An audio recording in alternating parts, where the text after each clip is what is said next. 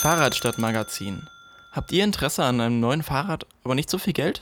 Dann solltet ihr euch die Fahrradversteigerung in der nächsten Woche unbedingt in eurem Kalender markieren. Am Donnerstag, den 9. August, werden am Magdeburger Hauptbahnhof Fahrräder versteigert. Die Versteigerung beginnt 14 Uhr am Bahnhofsgelände auf dem Kölner Platz. Dabei kommen alle Fahrräder unter dem Hammer, die im Zeitraum vom 27.01.2017 bis zum 31.05.2018 am Bahnhofsgelände oder in Zügen gefunden und nicht abgeholt wurden. Falls ihr euer Fahrrad in diesem Zeitraum verloren habt, habt ihr noch bis zum Tag der Versteigerung die Möglichkeit, euer Recht am Rad geltend zu machen. Andernfalls haben alle anderen die Möglichkeit, am kommenden Donnerstag ein Rad zum Schnäppchenpreis zu bekommen.